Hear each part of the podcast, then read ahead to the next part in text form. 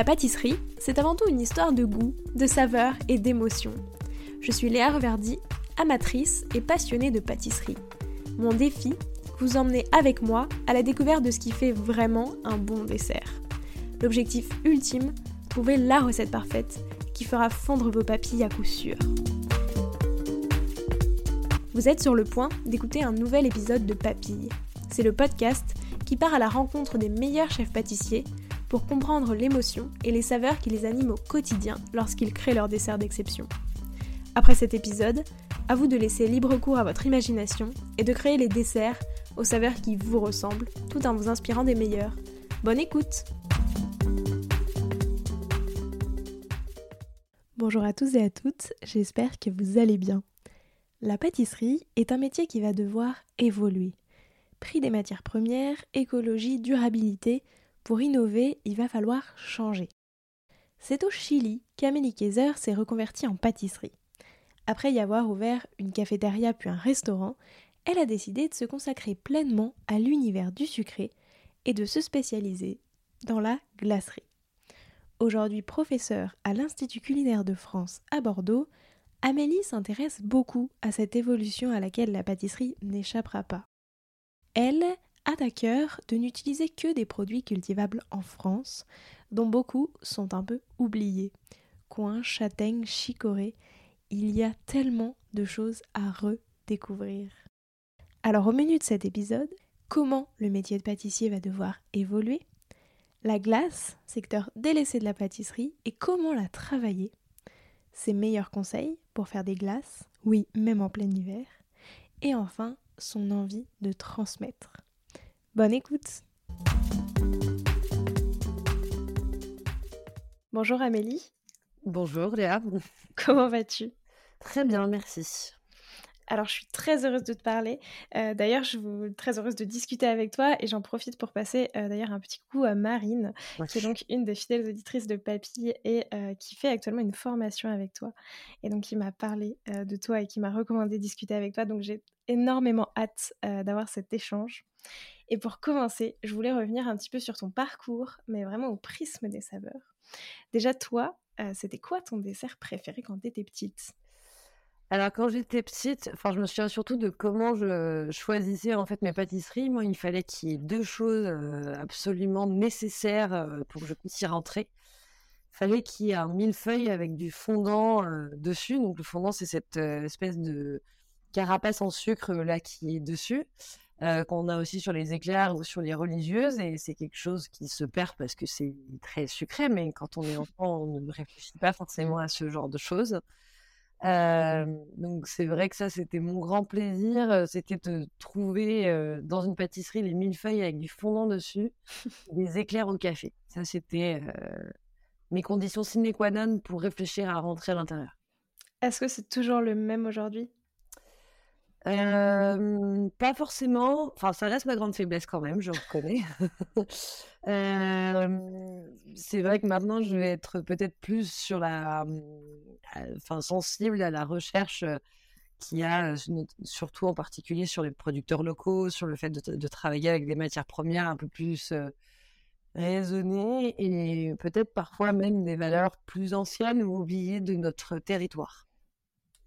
Effectivement, et en plus, c'est vrai que la pâtisserie se tourne de plus en plus vers ça.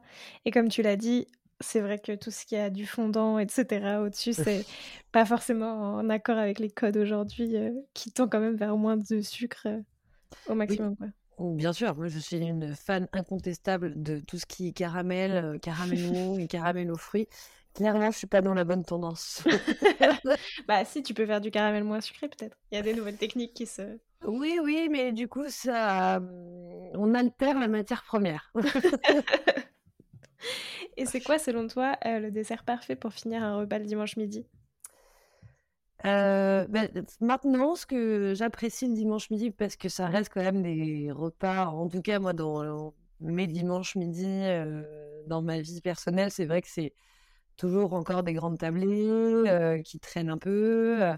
et c'est vrai que maintenant, mon petit dada, c'est la glace. Et c'est vrai que, euh, en plus, pour terminer un repas, que ce soit un repas de fête ou un grand repas familial, je trouve que c'est quand même très agréable d'avoir un peu de fraîcheur. et justement, ça change aussi un petit peu des pâtisseries un peu traditionnelles. Mais alors, une, glace à quoi? Dans glace yaourt, par exemple, pour rester dans quelque chose qui est très classique. Après, en fonction des saisons, ça peut être voilà des sorbets plein fruits, que ce soit au citron, au basilic, sur des arômes qui peuvent être très frais. Euh, ou également euh, sur euh, des crèmes glacées, mais qui peuvent être plus florales, par exemple, avec la fleur de sureau. Effectivement, ça a l'air très bon. Euh, C'était quoi les saveurs de ta toute première création pâtissière? Est-ce que tu t'en souviens? Les saveurs de ma toute première création pâtissière, oui, parce que c'était quand je vivais au Chili. Et que c'est comme ça que je me suis d'ailleurs lancée dans la pâtisserie, c'est que j'ai ouvert une cafétéria là-bas avec deux associés qui s'appelait La Baguette. Et euh, j'ai hérité des livrets de recettes de mon arrière-grand-père qui était pâtissier euh, pied noir en Algérie. Et euh, j'ai refait un, gâteau de semoule qu'il avait proposé parce que c'est vrai que c'était des gâteaux à base de miel et que le Chili est un gros producteur de miel. Donc c'est vrai que ça m'a permis un peu de relier ces deux mondes très opposés en temps et en géographie. Et du coup, ça avait ses saveurs, saveurs de miel particulièrement. Et du coup, quand tu as ouvert ta première euh, pâtisserie, enfin ta cafétéria, tu n'avais pas de formation pâtissière? Enfin, tu te prédestinais pas à ça? Non, pas du tout, parce que je suis euh, issue vraiment enfin, de la reconversion. Hein. C'est, euh, j'ai fait une école de commerce. après, mon école de commerce, au final, je ne l'ai pas terminée parce que je suis partie en échange à la base pour six mois en Amérique du Sud, ces six mois se sont transformés en sept ans. et euh, voilà, j'ai aimé prendre mon temps hein, euh, là-bas. Et euh, il s'est trouvé que c'est en étant là-bas, en étant très loin, que j'ai voulu me reconnecter un peu à mon histoire familiale et que j'ai hérité de ce fameux livret de recettes. Et c'est en découvrant cette partie-là et, c'est vrai qu'au fur et à mesure de mon parcours au Chili, j'ai commencé avec cette cafétéria, mais après on a ouvert un restaurant bar, bar boîte de nuit sur place. Euh, et c'est vrai que la partie en fait du dessert au sein d'un restaurant m'a particulièrement interpellée et intéressée. Euh, parce que quand on va au restaurant, on se souvient toujours de ce parcours en a terminé en fait. Et, euh, et je trouvais que la partie exactitude était très intéressante. que cette, ces réactions en chaîne chimiques de causes-conséquences aussi, je trouvais ça super intéressant. Et c'était en plus une époque au Chili qui était extrêmement intéressante parce qu'il y avait plein de. Enfin, un nouvel essor de créativité par rapport à leur identité nationale et notamment au travers des arts culinaires. Et c'est vrai que du coup, je me suis penchée avec plusieurs personnes et plusieurs équipes justement un peu sur le patrimoine gastronomique du Chili. Euh, et ça a amené, euh, en tout cas, euh, de belles découvertes, autant des découvertes de saveurs que historiques, que voilà, de construction aussi pâtissière, en tout cas. Qu'est-ce que tu as découvert, par exemple? J'ai découvert des arômes que je ne connaissais pas, comme cette plante qui s'appelle le Rica Rica, qui vient du désert d'Atacama, qui est un arbuste aromatique j'ai découvert justement tous ces différents miels hein, qui existent au Chili. Euh, par exemple, le Chili, c'est aussi un des premiers importateurs de rennes abeilles euh, au mmh. monde. Ouais, c'est des choses que je ne savais pas du tout. C'est là où aussi j'ai appris un petit peu, euh, où je me suis beaucoup intéressée à la glace aussi, parce que c'est un des plus gros consommateurs de glace avant certains pays européens, notamment même avant la France. Euh, j'ai trouvé ça euh, hyper intéressant. Ils ont des épices, enfin des piments fumés comme qui s'appellent le merken, euh, qui sont des, des, épices très caractéristiques. On pourrait un peu approcher ça au piment d'Espelette en France, mais et encore que c'est extrêmement différent. Ils ont aussi ces desserts classiques, la confiture de lait hein, qui s'appelle le mmh. là-bas, donc qui est une sorte de caramel. Donc forcément, j'y suis sensible. Euh, il y a aussi, par exemple, ils ont un gâteau qui s'appelle la, mais qui est commun à d'autres pays d'Amérique du Sud, qui s'appelle la, la tarte aux trois laits.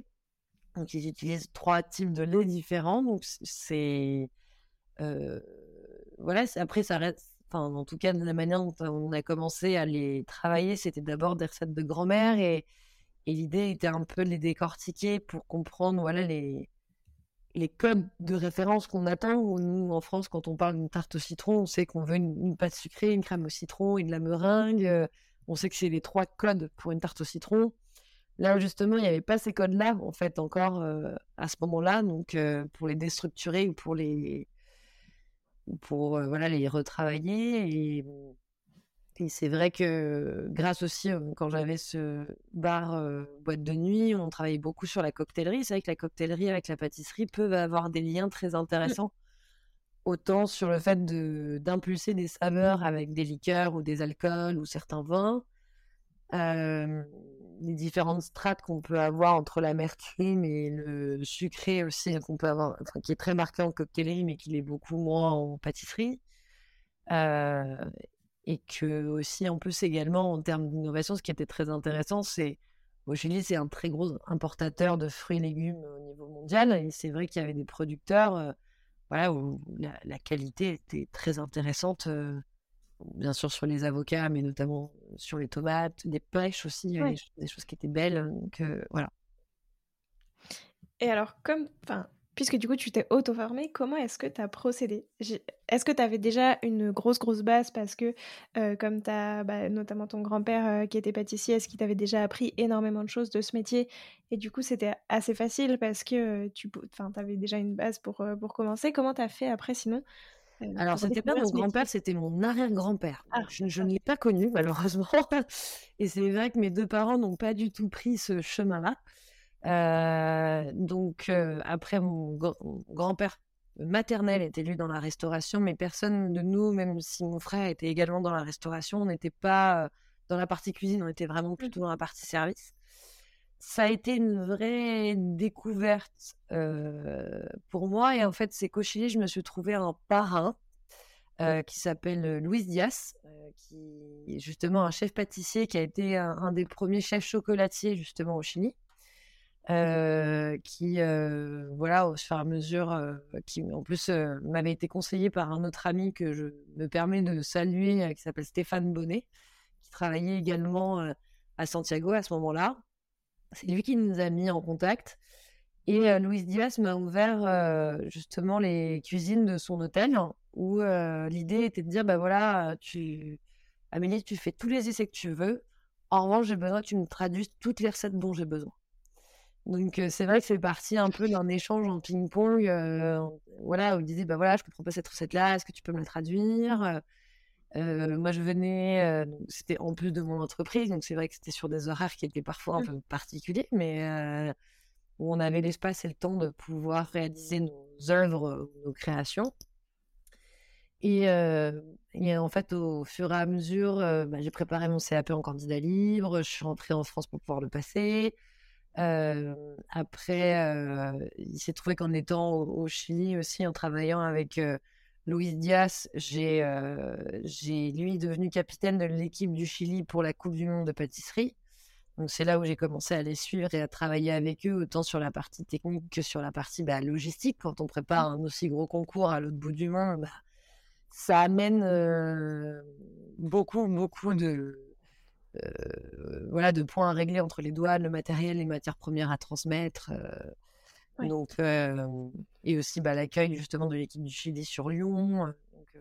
Donc, voilà, et ça, ça a amené beaucoup aussi de créativité autour de tout ça. Et il y a cinq ans, je suis rentrée en France. Et là, j'ai passé mon BTM, donc mon brevet technique de maîtrise sur Bordeaux. Et, et après, j'ai passé mon brevet de maîtrise à l'INBP de Rouen.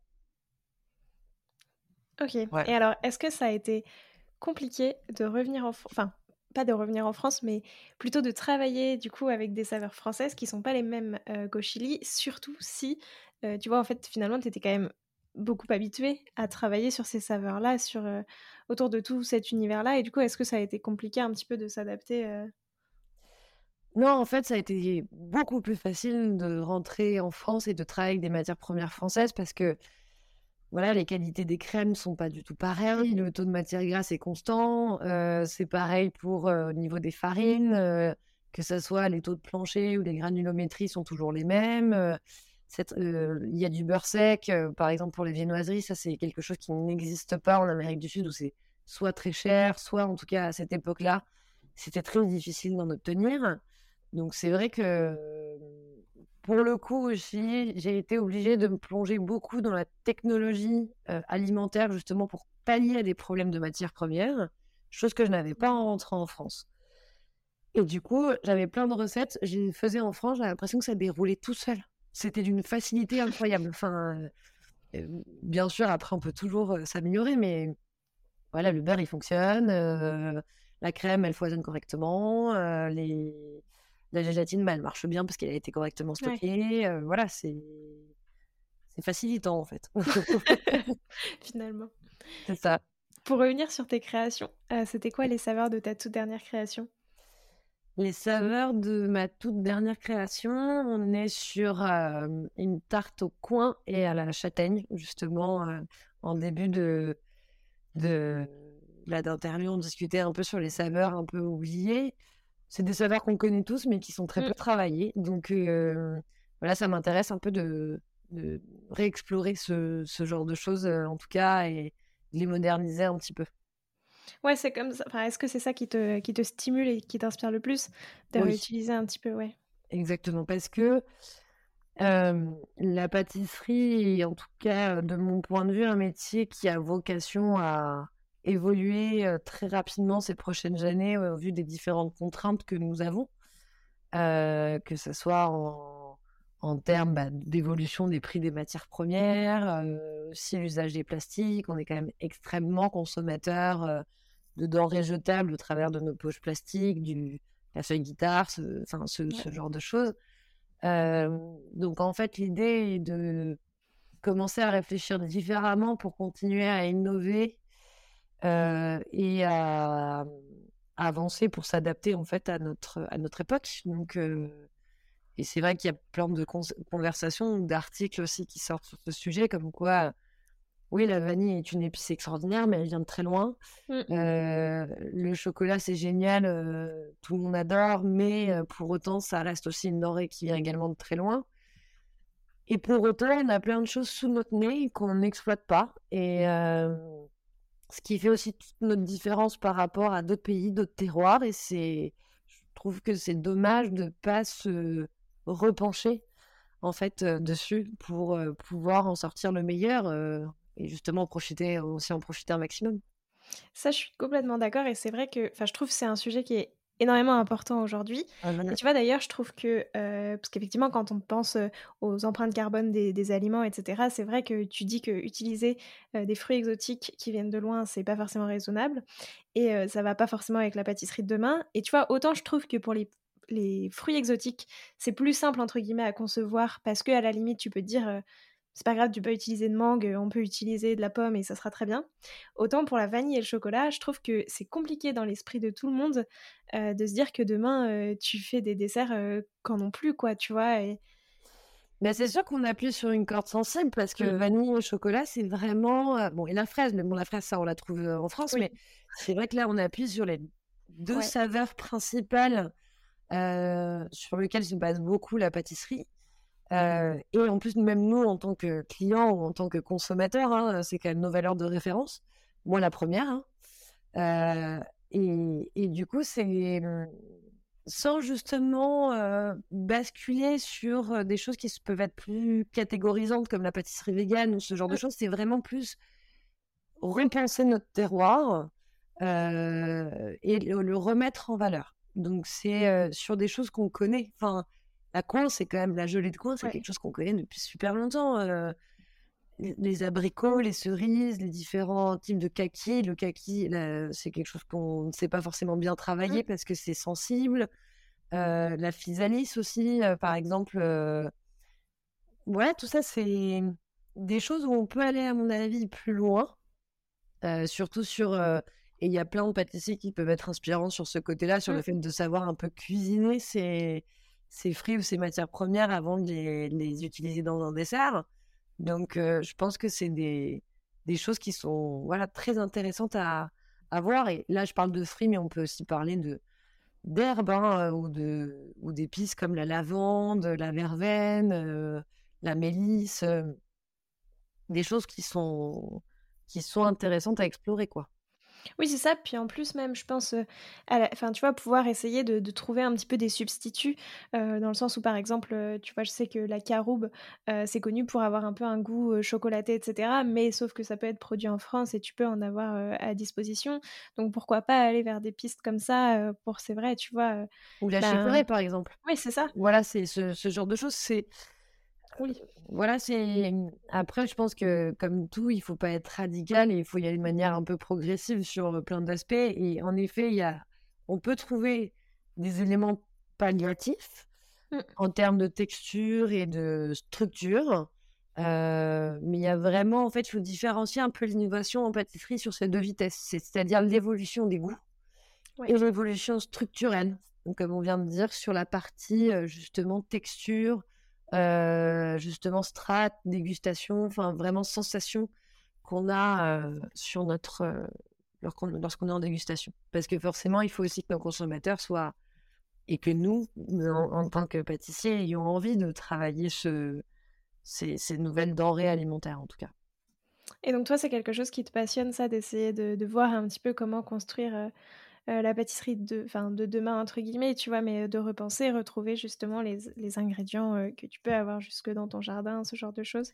Oui, déjà dans un premier temps, et c'est vrai que je je- m'informe beaucoup parce que je trouve que c'est là où l'innovation se trouve. Je, suis une grande admiratrice du travail, par exemple, de Berry Farah ou de Raphaël Aumont, euh, euh, qui sont, euh, ou de Hervé Tiss aussi, euh, à, son- à son époque, qui sont justement des, euh, des techniciens chimistes alimentaires, si je peux les appeler comme ça dans mon jargon personnel, euh, sur euh, justement, ils vont nous expliquer comment les aliments réagissent les uns aux autres et Mm. pourquoi, ça, pourquoi une mousse est une mousse, pourquoi un liquide est un liquide, pourquoi un gel est un gel.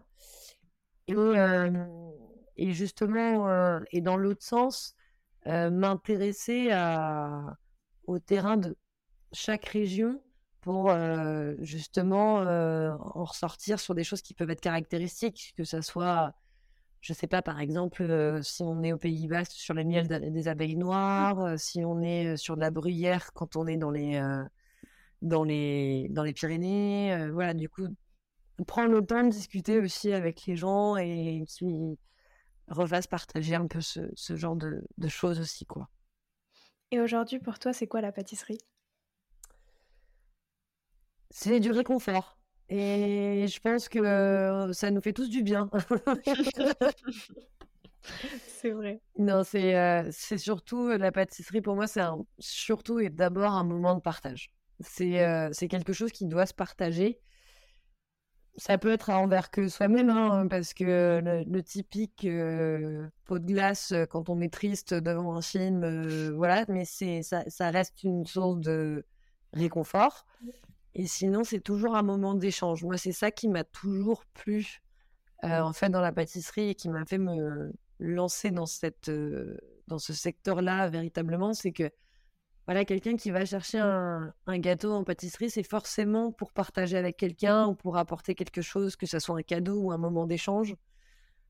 Euh, voilà, le collègue qui amène une viennoiserie au bureau le matin, la, la grand-mère qui va chercher le gâteau préféré euh, de ses petits-enfants pour le goûter, euh, la, la, justement euh, le dimanche pour les, les repas de famille euh, où l'un de nous va chercher justement un gâteau pour partager en fin de repas, ou simplement pour se faire plaisir en sorte de semaine parce qu'on on a envie de changer un peu, quoi. Donc, Et ça, je pense que c'est quelque chose qu'il faut pas oublier. Enfin, ce côté généreux qu'il faut avoir en fait dans la, dans la pâtisserie. Effectivement. Et alors, donc certes, euh, tu es formatrice en pâtisserie, Oui. mais tu es aussi et surtout spécialisée dans la glace, dans la glacerie. On t'en a rapidement parlé et j'ai fait exprès de pas trop évoquer le sujet pour pa- pour l'évoquer vraiment maintenant euh, à fond. Pourquoi déjà est-ce que tu aimes cette euh, discipline tout particulièrement? Qu'est-ce qui te plaît dans cet univers-là? Parce que justement, la pâtisserie, c'est la, le sec- ça a été le secteur un peu délaissé de la pâtisserie. Euh, justement, un peu mis de côté euh, pendant longtemps. euh, on le voyait rapidement, que ce soit au CAP, au BTM ou, en BM, et ça prend un peu ses lettres de noblesse. Et c'est surtout que, un, c'est un secteur qui est en plein essor. hein, d'un point de vue entrepreneurial et économique, l'évolution du marché de la glace en France, de la glace artisanale est très, est très important. Et également, en fait, tous les principes de production de la glace, que ce soit en termes de construction, de recettes, de procédés d'élaboration ou de construction de saveurs, si on l'appliquait à toute la pâtisserie, bah, ça serait génial. Dans le sens où voilà, c'est une matière qui est très fragile parce qu'on travaille avec du froid. C'est une matière qui est sensible, donc il faut que d'un point de vue enfin, hygiène et organisation, on soit très bien préparé et en amont et en avance. Il faut que le développement des saveurs avec du froid, c'est quand même très particulier. on travaille notamment pour construire des recettes avec ce qui s'appelle des tables analytiques. Donc c'est je rentrerai pas forcément dans le détail parce qu'après ça devient un petit peu trop technique justement, mais une tables analytiques pour les glaces qui peuvent aussi être utilisées en confiserie hein, euh, servent vraiment à trouver l'équilibre entre euh, des matières sèches que nous avons dans notre recette et un taux de liquide que nous avons également dans la recette pour trouver justement ce qui va nous permettre de mettre de l'air et des cristaux pour en faire une glace qui soit bonne et agréable en dégustation. Donc, euh, et que du coup, on peut directement influencer sur la texture finale de son produit. Et pour autant, le raisonnement qu'on doit avoir pour développer les saveurs n'a rien à voir avec la texture finale. Donc ça complémente un peu ce que je vous ai dit avant.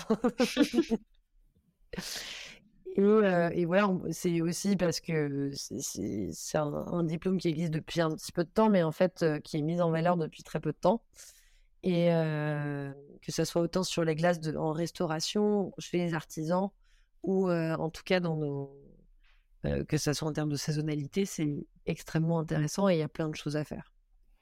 Mais donc si je si j'essaie de résumer, ce qui t'a plu, c'est quand même le côté très très chimie et technique encore plus que dans le reste de la pâtisserie, quoi.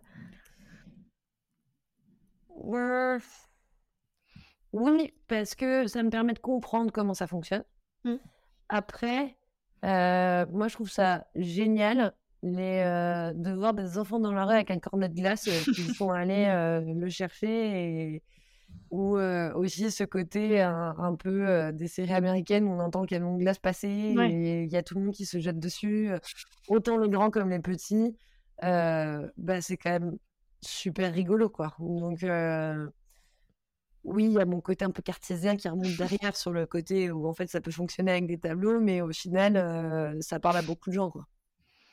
Et toi, à quel moment est-ce que tu as, bah, décidé de te spécialiser là-dedans, de vraiment, euh, tu vas creuser euh, cette discipline-là, d'apprendre énormément plus sur la glace en particulier? Quand est-ce que c'est venu dans C'est venu au départ quand je travaillais à Bordeaux et que j'avais commencé mon, mon BTM. J'avais un meilleur ouvrier de France, Stéphane Auger, qui était venu faire un stage dans l'entreprise dans laquelle j'étais. Euh, ça m'avait beaucoup interpellé parce qu'à ce moment-là, je réalisais un mémoire sur les différents sucres. Et bah, en glacerie, on utilise tous les sucres qui peuvent exister. Donc c'est vrai que ça m'a parlé. Et du coup, de fait, la conséquence a été d'approfondir un peu ce, sujet-là. et c'est vrai qu'il y avait eu en plus beaucoup de médiatisation de la glace à ce moment-là. c'est vrai que quand je suis rentrée à l'Institut culinaire de France, ils m'ont proposé le poste de formatrice en, glace. Donc, c'est vrai que ça permettait justement de réouvrir un peu euh, toute cette euh, partie, euh, voilà, autant technologique que d'enseignement et de transmission. Donc, et ça permet aussi de faire plein d'autres essais différents. Donc, là, les boulevards étaient justement ouverts pour essayer de nouvelles choses. Et alors, toi qui as du recul là-dessus, c'est quoi une bonne glace? Une bonne glace, une, euh, alors euh, quand c'est des crèmes glacées, une bonne glace, c'est aussi tout dans le réconfort. On la mange, on a envie d'y retourner parce que c'est crémeux, parce que c'est pas lourd, c'est pas gras, mais au contraire, c'est euh, comme un, un, nuage de lait frais, mais qui apporte plein de saveurs. un peu dans le temps, on sent un, un premier jet et après ça quand ça se, dissout dans la bouche, et ben on sent d'autres choses, quoi. Donc, euh, c'est tout doux. et un sorbet, c'est euh, un sorbet plein fruits, c'est quelque chose pour moi qui est beaucoup plus puissant, qui est pas trop, qui est pas trop sucré, mais euh, voilà, qui a un, qui a un peu de la mâche, pas comme un vrai fruit, mais où on a vraiment l'impression de manger quelque chose et, et on a le fruit en pleine puissance, quoi. Et ça, alors, parce que donc tu parles de, de, mâche, etc., dans le sorbet, je voulais justement revenir là-dessus parce que, tu vois, pour moi, je trouve que dans l'imaginaire, enfin, en tout cas, dans, la conception que j'ai, euh, l'imaginaire commun, on va dire, euh, les glaces, tu peux quand même un peu moins t'amuser au niveau des textures. Euh, c'est-à-dire que tu as un peu une texture, pas qui doit toujours être la même, mais en tout cas, une idée et une seule texture par glace. Donc, à quel point est-ce que tu peux t'amuser finalement avec, avec la glace? En fait, on s'amuse surtout sur tout ce qui est, par exemple, les esquimaux plus plus, ce que j'appelle mmh. les esquimaux premium, où justement, bah, il y a de la glace, il y a du biscuit, il y a un cœur qui est coulant à l'intérieur, il y a quelque chose autour, et pour autant sur quelque chose qui est très frais. c'est le fait de travailler, par exemple, des, des macarons glacés, où justement on profite de la coque du macaron, mais on a le côté glacé et, puissant d'une texture au milieu. Euh, c'est aussi ce qui ou travailler sur des cônes en fait qui sont qui peuvent être faits maison, mais il y a plusieurs strates de glace ou de texture. Donc c'est en fait quand on achète un petit gâteau, on, s'attend vraiment à avoir des, textures différentes. Et en fait, sur, sur la glace, on peut faire des trucs glacés, par exemple, avec de la glace au chocolat et à l'intérieur un cœur coulant. Enfin, et pour autant, on a l'impression que c'est un bonbon. Et, et... Bah non, en fait. Donc, euh, c'est ça qui est, euh, qui est sympa. Euh, qui, est sympa à travailler et à explorer parce que sur les toppings ou sur les, les glaçages, il y a encore plein de choses à faire. Oui, puis en fait, tu peux, enfin, pas plus t'amuser, mais en tout cas plus surprendre parce que les gens s'attendent pas forcément à avoir autant de choses avec une glace. C'est ça. tu peux encore plus surprendre. Exactement. Ça, c'est très chouette. D'ailleurs, si euh, tu devais, alors c'est dur, mais résumer en cinq grandes leçons, tu vois, que t'enseignerais, bah, que t'enseignes d'ailleurs à tes élèves quand tu, vois, tu veux apprendre à faire de la glace, ce serait lesquelles? Bah, ça tombe bien, aujourd'hui on faisait TP glace, donc c'est un un peu dans, le, dans le thème donc pour des élèves qui se lancent dans l'activité de la glace, ce que je leur dis déjà, c'est que la première règle, c'est de se rendre compte que les principes de la glace en exécution et en élaboration, si on les applique à l'ensemble de la pâtisserie, on gagne beaucoup en temps et en efficacité. que si on comprend également le développement des saveurs en glace qui peut être difficile justement parce que c'est une matière qui est froide et qui peut être très sucrée. Si on l'applique aussi sur d'autres strates de la pâtisserie comme la confiserie ou la pâtisserie classique, on gagnerait beaucoup en puissance. Et euh, la glacerie, c'est quelque chose qui est très rigoureux parce que euh, voilà, quand on, fait un entremets glacé, si on met trop de temps, bah, ça fond. Hein, il n'y a pas mécaniquement, ça, j'invente rien. Euh. donc, ça incite à une vraie rigueur et à se donner une cadence qui est nécessaire dans ce, métier. Et en plus, c'est que du coup, visuellement, bah, on voit le temps qui passe euh, si la glace fond. Donc, ça nous donne un repère visuel, physique, comme quoi, bah, là, il faut y aller, quoi. Est-ce que tu penses que à la maison, on peut euh, facilement refaire des bonnes glaces? Enfin, des très bonnes glaces? Faut être un peu équipé, mais euh, pour autant, je pense que oui, il y, a des choses qui peuvent être très intéressantes à faire à la maison, que ce soit avec euh, des robots pâtissiers ou, par exemple, bah, aussi Thermomix, c'est quand même un grand truc de référence. Je ne sais pas si j'ai le droit de les citer, mais c'est Thermomix sont quand même beaucoup utilisés dans, dans les concours. Euh, c'est pas pour rien, euh, justement parce que ça permet euh, d'apporter une bonne émulsion au mix de glace de base et en plus de donner des cristaux de glace très forts et très intéressants en tout cas. Donc, si on, enfin, en gros, l'équipement de base, entre, tu vois, à avoir chez soi, ce... enfin, un thermomix dans l'idéal pour faire tout ce qui est sorbet, etc. Mais tu peux foisonner avec un thermomix? Oui, oui, oui. Après, ce qu'il faut pour, un, pour faire de la glace chez soi, il faut euh, une casserole, euh, il faut un thermomètre, un bon thermomètre. Il faut euh, une balance de précision, parce qu'il y a certains éléments où c'est vraiment au gramme près. il faut également un, un fouet hein, pour mélanger ses denrées et des, des marilles.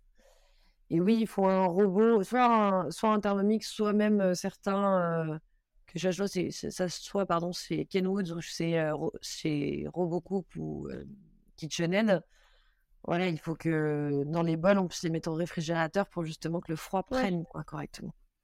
Oui, c'est ça, juste un bol façon sorbetière un petit peu pour que. Exactement. Mais en fait, si tu as un thermomix, tu peux ne pas avoir ça. en fait, tu peux faire une glace de A à Z avec un. Enfin, pas que avec un thermomix, mais en tout cas, le, thermomix peut te permettre euh, d'avoir un résultat comme. Euh, oui, après, il faut le mettre au froid. À des moments donnés, ça va pas refroidir jusqu'à moins 10, donc il faut quand même refroidir le bol. Après, il y a des, maintenant des, des sorbetières euh, ménagères, il me semble, j'en ai vu là. J'ai plus le nom de la marque, malheureusement, mais qui, qui, qui sont intéressantes, quoi, en tout cas. Très très clair. Ben, merci beaucoup. Et là d'ailleurs, comme on va rentrer dans l'hiver, et puis euh, bah, là on enregistre, on est euh, début novembre, mais l'épisode euh, se sera publié un petit peu plus tard, mais du coup on va être en plein hiver. Comment est-ce qu'on peut manger des glaces en plein hiver? Eh ben justement, les glaces en plein hiver, figurez-vous, pour, pour, terminer un repas de Noël, c'est pas mal. au lieu de terminer par la traditionnelle bûche crème au beurre, je caricature, mais justement pour euh, finir sur, sur, quelque chose qui est plus léger et rafraîchissant euh, sur une fin de repas, c'est quand même très agréable. Bien sûr, on peut aller sur des saveurs qui sont un peu plus euh, réconfortantes, comme le chocolat ou le café ou les glaces à l'alcool hein, aussi, pour aider, pour changer d'un digestif en fin de repas aussi. voilà, en hiver, c'est vrai que ça se consomme plutôt de cette manière-là. Donc, en été, c'est vrai que c'est plutôt sur la boule de glace et le cornet. Sur l'hiver, ça serait plutôt sur des entremets glacés. ouais, c'est ça, vraiment, dessert glacé, même si pas un vacherin. Un vacherin, une bombe glacée, une omelette norvégienne, une ça peut être aussi certains types d'esquimaux. voilà, c'est des choses qui peuvent être très sympas à, travailler en tout cas. Est-ce que toi, tu manges toujours de la glace même en plein hiver? Oui, mais du coup, je suis très difficile. La glace au yaourt, je reconnais que j'ai quand même un petit fan pour ça. Donc, il euh, y, a quelques intemporels euh, comme la glace à la pistache, euh, celle au yaourt, ou, une bonne crème glacée à la vanille, quand même. Stracciatella, pardon. Ça, ça Oui. donc, en parallèle de tout ça, tu fais, donc on, l'a dit un petit peu, tu vois, des, formations, tu es formatrice. pourquoi tu as choisi cette approche-là du métier? Qu'est-ce qui te plaît là-dedans? Parce que c'est un aspect sur la transmission qui est quand même dans l'artisanat une valeur fondamentale. C'est-à-dire que notre métier, depuis dans tous les milieux d'artisanat qui peuvent exister, la transmission fait partie de notre métier. C'est-à-dire que autant sur la transmission du savoir-être et du savoir-faire au sein mmh. d'un milieu artisan, c'est des valeurs qui sont importante à, donner et, à parfois à déléguer ou à, et à transmettre de manière générale. Et c'est vrai que la formation, c'est ça où c'est très intéressant et je forme en partie en fait des, élèves qui sont en reconversion. Et c'est vrai que c'est des, des profils qui, eux, ont, ont laissé toute leur vie pour se lancer dans un nouveau mmh. métier. Et euh, en général, ils sont voilà, éloignés de leur foyer, éloignés de leur famille. Euh, ils ont remis en, question un peu tout leur schéma de base pour se lancer dans ce milieu-là. Donc, ils arrivent avec beaucoup de d'attentes, d'appréhension, de projets aussi derrière. Donc, il y a beaucoup d'émotionnel derrière. Et c'est vrai que c'est déjà une vraie fierté qu'ils nous fassent confiance en tant que formateurs, justement, pour leur transmettre un savoir. Mais c'est aussi des gens qui sont tout à fait disposés à entendre des, justement des conseils pour leur évolution. Donc c'est en fait participer à la première étape d'un projet, donc du coup de plein de projets différents. Mmh. Et, et c'est vrai que aussi être confronté à, à des élèves qui, ont des projets ou une idée assez définie de ce qu'ils veulent faire de la pâtisserie, bah, c'est très challengeant en fait. Parce que du coup, ils ouvrent aussi un champ possible auquel on n'a pas forcément réfléchi quand on, on reste dans sa rythmique d'entreprise et de production. Donc c'est vrai que ça donne des idées, ça donne des voilà, par exemple, l'année dernière, avec la classe, de, la classe de glacerie, il y avait un élève qui voulait ouvrir un bar à cocktails en glacerie, enfin, avec que sur des cocktails glacés. il y en avait une autre qui allait faire de la glace en Martinique. Donc, c'est forcément pas les mêmes contraintes, c'est forcément pas les, mêmes, les mêmes produits. Donc, au final, le fait de confronter leurs idées de voir, enfin de leur expliquer comment ils pouvaient adapter leurs produits parce qu'une recette peut s'adapter à un endroit mais pas forcément à un autre.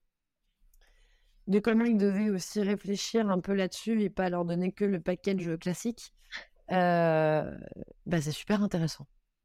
Est-ce que c'est toi qui as choisi de faire spécifiquement des, des, personnes qui se reconvertissent, enfin de former essentiellement des personnes qui, se qui sont en reconversion? Non, non, c'est que l'Institut culinaire de France, en fait, prépare justement une partie des, des CAP. Enfin, il y, a plusieurs catégories de CAP. Il y a une partie où c'est les CAP en reconversion. Et ça, on prépare au CAP pâtissier, au CAP chocolatier, glacier et boulanger. Donc c'est vrai que ça, en fait, les CAP en reconversion, c'est sur un temps de l'année qui est très défini.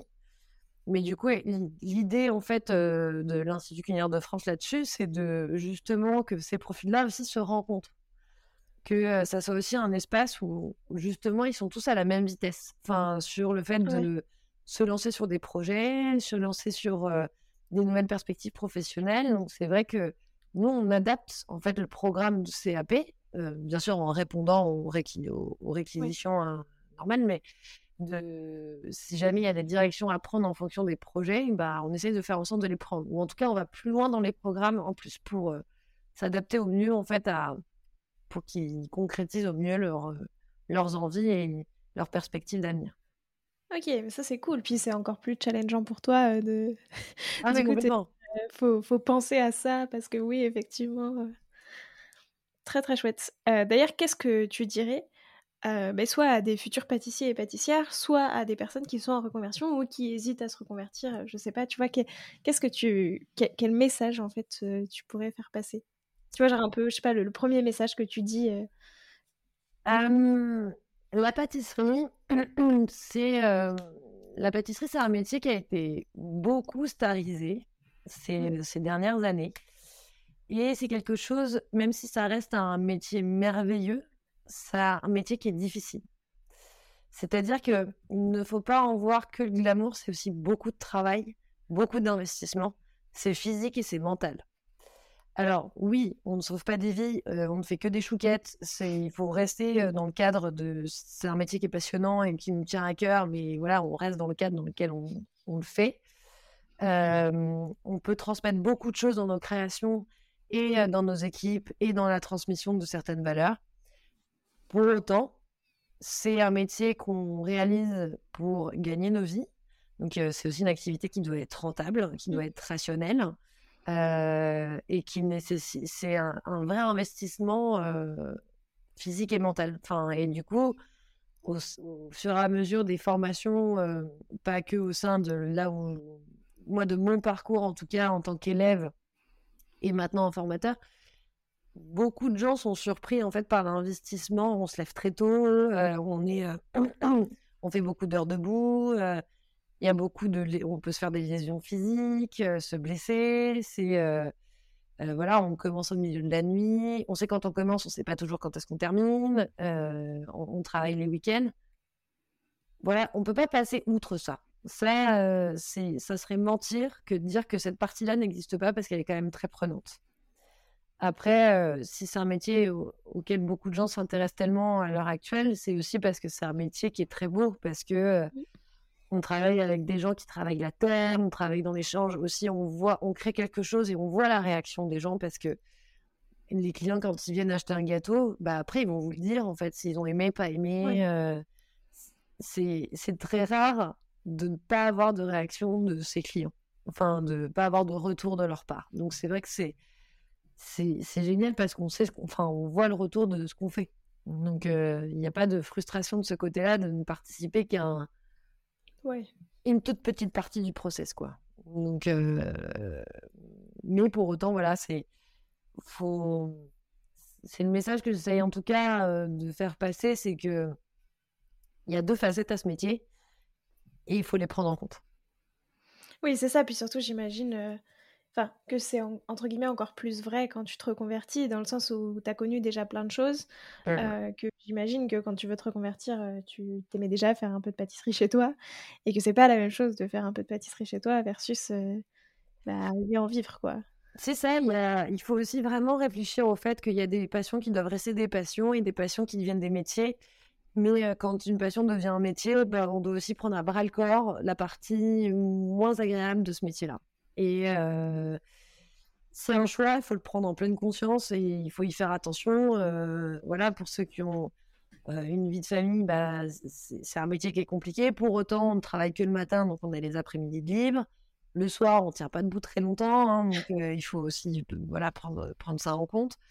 mais c'est vrai que ce... Et puis en plus, il y a plein d'axes d'évolution en pâtisserie, que ce soit la pâtisserie en boutique, la pâtisserie de restauration, la pâtisserie en hôtellerie, euh, que ce soit de la chocolaterie, de la boulangerie, voilà. Tous ces secteurs se travaillent encore de manière très différente. Donc il y a plein de choses à découvrir et à prendre en compte en, termes d'évolution personnelle, mais enfin et professionnelle surtout. Mais voilà, c'est la partie physique, c'est faut, faut, faut l'apprendre à le corps, quoi. c'est vrai. Après, côté apprentissage, comme toi, ça fait vraiment partie bah, de ton métier au, quotidien, comment est-ce que plutôt toi, tu vois, tu continues d'apprendre, de, te former? Justement, en plus, si tu vois, tu dis qu'il faut que bah, des fois, tu ajustes un petit peu ce que tu vas dire par rapport au projet de certains élèves, etc. Comment est-ce que toi, tu continues d'apprendre encore plein de choses sur ce métier? Alors, moi, en dehors de mon activité de formatrice à l'Institut culinaire, je fais aussi beaucoup de consulting en entreprise. Donc, en fait, ce qui me permet de garder un pied dans le monde pratico-pratique de, des entreprises en fait sur place. Donc, en fait, de continuer à avoir un, état des lieux de la situation. aussi pour voir, pour me tenir au courant un peu des tendances de marché. Donc, parce que c'est vrai que euh, l'idée de l'enseignement, c'est de rester à jour hein, et, de pas rentrer dans la poussière de ce qu'on peut transmettre, mais justement de rester très à jour de ce qui peut se passer sur le terrain, de quelles sont les tendances aussi. Et euh, donc ça, c'est sur mon activité qui est indépendante. Et je fais aussi partie d'un label qui s'appelle Snowbell Glace Étoilée, qui est un groupe d'experts qui euh, récompense en fait les producteurs et vendeurs de glace au niveau national en France. Et justement, au travers de cette plateforme, ils ont un, ils ont un Facebook qui est très euh, dynamique. Euh, de chaque expert, en fait, euh, crée des conférences, on échange beaucoup. C'est vrai que c'est notamment sur, sur le Facebook que Sandra a, a, mis en place justement beaucoup de glaciers quand ils ont des problèmes techniques, posent leurs questions et il y a toujours quelqu'un pour leur répondre. Des fois, on est d'accord, pas d'accord, mais en tout cas, les points de vue se confrontent. Et du coup, c'est très intéressant parce qu'au final, on voit aussi ce que chacun peut avoir en cas de figure dans son entreprise, que ce soit sur l'élaboration d'une recette, sur la recherche d'un matériel spécifique, sur une question technique, ne serait-ce que même légale en termes de contrat, ou voilà, des, conseils aussi en tant qu'entrepreneur. du coup, ça, ça, donne un échange qui est très direct et très dynamique. Ok, Très très clair. Et effectivement, je pense que c'est un bon moyen de d'apprendre encore plein de choses. voilà, et de rester à jour surtout. Euh, c'est quoi toi l'ingrédient que tu adores travailler? Tu vois ton ingrédient chouchou un petit peu et celui euh, dont tu peux pas trop te passer et tu pourrais pas te passer pour le reste de tes créations? Mon ingrédient chouchou. ouais, le sucre, ça c'est ça serait un peu trop facile à dire. Euh, moi, j'aime beaucoup, mais me fixer sur une, c'est compliqué, mais c'est vrai que moi, j'aime beaucoup les épices. J'aime beaucoup aussi tout ce qui est en fait saisonnalité aussi dans les fleurs, tout ça. Donc en mmh. fait, c'est c'est certain plus procéder, par exemple les procédés d'infusion ou de distillation. je trouve ça génial pour en sortir l'essence. Voilà de, de ce que je recherche en termes de saveur une saveur particulière que, que j'apprécie beaucoup et que j'ai beaucoup travaillé, c'est le café. Euh, pour autant, euh, au vu de ce qu'on a dit précédemment, c'est vrai que j'essaie de m'en détacher et je jette mon dévolu sur le caramel. Mais, euh, mais, voilà. Qui est, plus facile à faire. oui, on ça sous la main, on a un peu toujours en faire. oui, c'est ça, t'as pas besoin de grand chose. Non. Et est-ce qu'au contraire, euh, il y a un ingrédient, pas que t'aimes pas, mais qui te donne plus de fil à retordre euh, C'est-à-dire, enfin, tu vois, qui est plus compliqué à appréhender. Et soit tu n'as pas encore trouvé euh, la bonne méthode pour le, bah, pour le faire, soit tu as mis du temps à trouver exactement comment lui rendre. Enfin, tu as bien travaillé un produit pour lui rendre hommage. Un truc qui me faisait super peur au début de mon apprentissage, c'était la pâte à choux. Ça, j'ai eu du mal à dompter, j'ai eu du mal à comprendre, alors que je trouve ça génial. c'est justement pour avoir. parce que justement, la pâte à choux qui est quelque chose de tellement classique et tellement mmh. ancien, où il y a tellement de recettes, de techniques, de matières, de manière de le cuire, de, pour que ça soit lisse, pas lisse. il faut mettre du, du, truc dessus pour pas que ça craque, machin, etc. Le dessèchement, c'est pas trop expliquer ce que c'est ça, ça, j'ai mis du temps à me l'approprier en fait. Donc c'est après c'est voilà, c'est du coup c'est un peu comme le travail. Ouais, la pâte à choux, ça a été un peu ma bête noire pendant longtemps. Après, c'est un peu le travers du truc. C'est comme, je pense qu'à toute personne qui cuisine, je trouve que le le plus beau compliment qu'on peut faire à quelqu'un qui cuisine, que ce soit sucré ou pas sucré, c'est ah bah d'habitude j'aime pas, mais là j'adore. Euh, là, c'est vraiment qu'on a tout gagné. Donc c'est vrai que moi, si j'ai quelque chose qui, sur lequel je vais buter, c'est le, le, truc sur lequel je vais le plus aller. C'est-à-dire que si par exemple j'aime pas la banane, bah, je vais essayer de trouver un gâteau à la banane que je vais aimer. Parce que justement pour me l'approprier et pour en faire quelque chose qui peut fonctionner. Voilà. Ou, enfin, en général, moi, le travail des viennoiseries et des pâtes euh, sont, pour moi aussi un peu plus compliqués parce que je suis blessée à la main gauche, donc euh, j'ai perdu la sensation du toucher sur une partie de ma main. Donc du coup, c'est vrai qu'en termes de travail, bah, c'est beaucoup plus difficile euh, du coup en, termes de sensibilité pour trouver des repères parce que c'est vrai que la pâtisserie, bah, c'est sensitif dans tous les sens du terme. Hein. on fait appel à tous ses sens. Et ben là, il m'en manque un. Donc, du coup, il faut que je trouve d'autres références, justement, pour obtenir la, qualité qu'il faut, le feeling qu'il faut, etc. Et ça, est-ce que, enfin, comment est-ce que tu fais? Est-ce que ça a été dur un peu de, bah, de, de, trouver une autre façon de, de tester un peu bah, ça l'est toujours parce que forcément c'est un handicap que moi je vais garder. Hein, donc c'est, c'était, je me suis blessée quand j'étais à l'Institut culinaire de France au début où j'étais là-bas et bah, ça va faire deux ans, deux ans et demi. Ouais, ça va faire deux ans. bah ça, c'est comme tout. Il faut savoir du coup se dire qu'il faut, on va trouver une autre manière de travailler. C'est, il y a le temps bien sûr où on soigne, on bah soigne sa blessure, mais après, c'est de trouver d'autres techniques. Donc, c'est c'est pas très grave dans le sens où, en fait, euh, de toute contrainte, on sort aussi d'autres projets d'innovation. Donc, euh, voilà, j'ai plutôt tendance à le prendre de cette manière-là. Et c'est pareil sur ma démarche quand j'essaye de créer des, nouvelles, des nouveaux desserts ou des nouvelles saveurs. C'est d'abord quelles sont les contraintes et mmh. avec ça, qu'est-ce qu'on peut faire ressortir. Donc, c'est. Ouais, je le pense à l'envers. Non, pas forcément. Pas forcément, mais en tout cas, dans une démarche artistique, euh, euh, enfin, de recherche artistique de saveurs et de construction, c'est vrai que je trouve que plus il y a de contraintes, plus l'innovation est belle. Est-ce que ça, tu penses euh, que cette réflexion aussi de mais j'ai telle contrainte et du coup je fais tel dessert, ça vient un petit peu de tout l'aspect consulting que tu fais? Parce que forcément, quand tu fais du consulting, on te dit, bah voilà, euh, moi je voudrais un dessert, mais on a telle, telle, telle, telle contrainte, donc tu dois réfléchir à un dessert dans un cadre euh, très très précis par rapport à, je sais pas, moi tu fais un dessert pour toi et tu peux faire un peu plus de choses.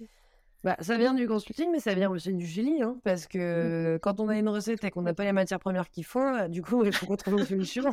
donc, après, du coup, je pense que c'est un exercice qui, de fait, je me suis habituée assez rapidement à le faire, mais c'est vrai que quand on va chez un nouveau client ou que quand on est confronté à un élève qui a un, projet particulier, c'est vrai qu'on va tout de suite prendre en compte, enfin, surtout c'est qu'un client ou un élève ou un contexte, ça va être beaucoup plus facile d'avoir le facteur négatif.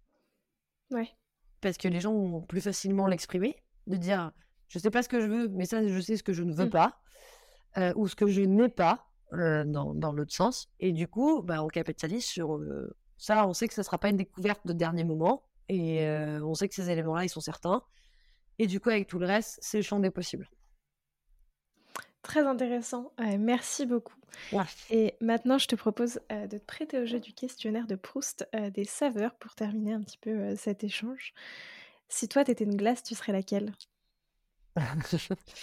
Euh, si j'étais une glace, je serais une glace euh, italienne euh, strata- stracciatella. J'en étais sûre. je me suis dit que si tu disais autre chose, c'était pas possible. J'aurais pu dire la même Oui, mais c'est ben, c'est pas la même chose, mais bon, quand même, ça se ressemble beaucoup. là, quoi. ressemble un peu, ouais.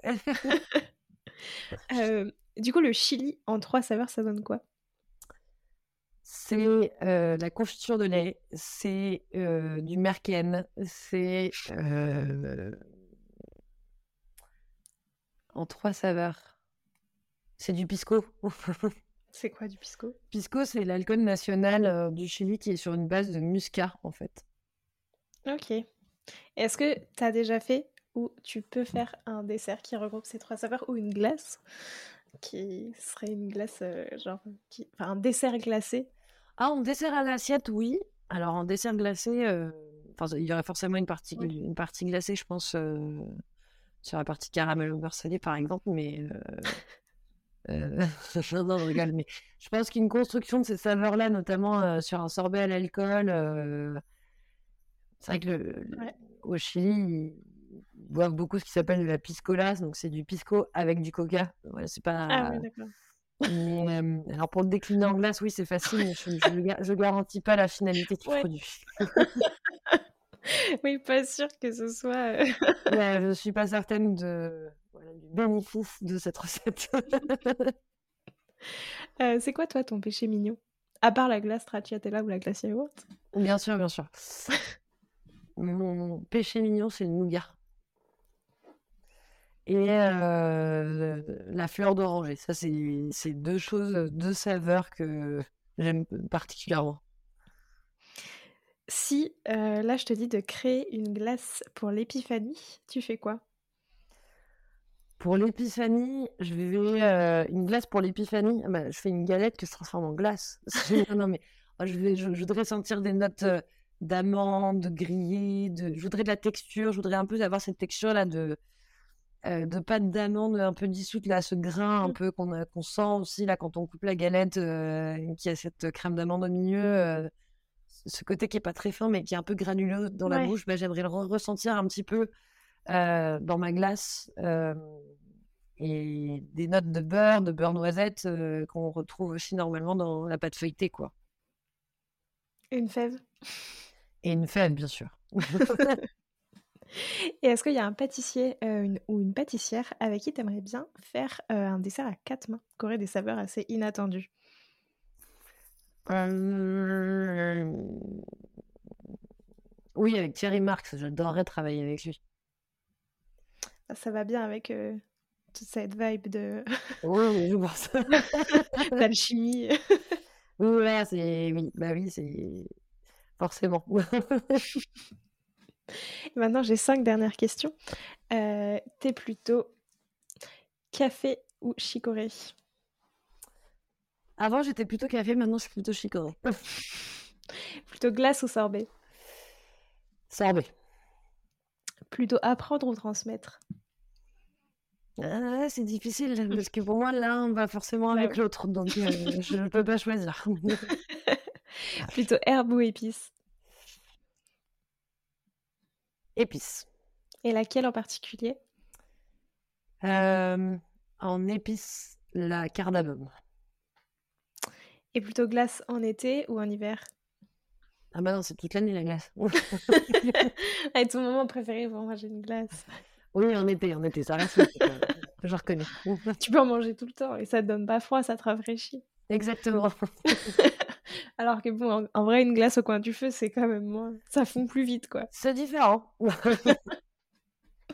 Euh, merci beaucoup Amélie, c'était passionnant. Euh, j'ai trouvé ça trop cool, enfin, d'aborder en plus plein de sujets comme ça assez différents et en même temps tous reliés, mais c'était très très chouette. merci beaucoup. Merci beaucoup aussi, c'était vraiment très sympa en tout cas. Et ben, je demande à tous mes invités un petit défi pâtissier à me lancer, à lancer à tous les auditeurs et auditrices qui voudraient le refaire. Donc quel défi est-ce que tu peux nous lancer?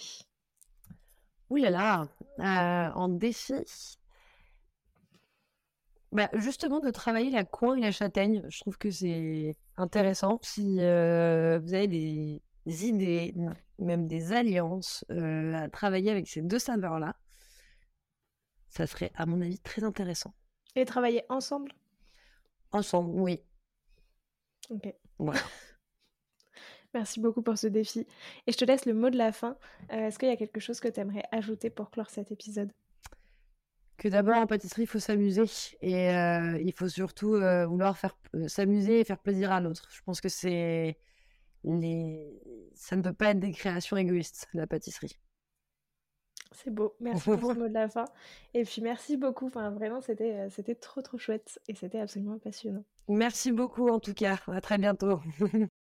J'espère que cet épisode vous a plu et moi je vous dis à la semaine prochaine en compagnie de Thibaut Nageur.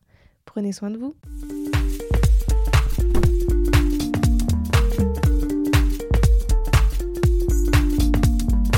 Alors, quel sera votre prochain dessert?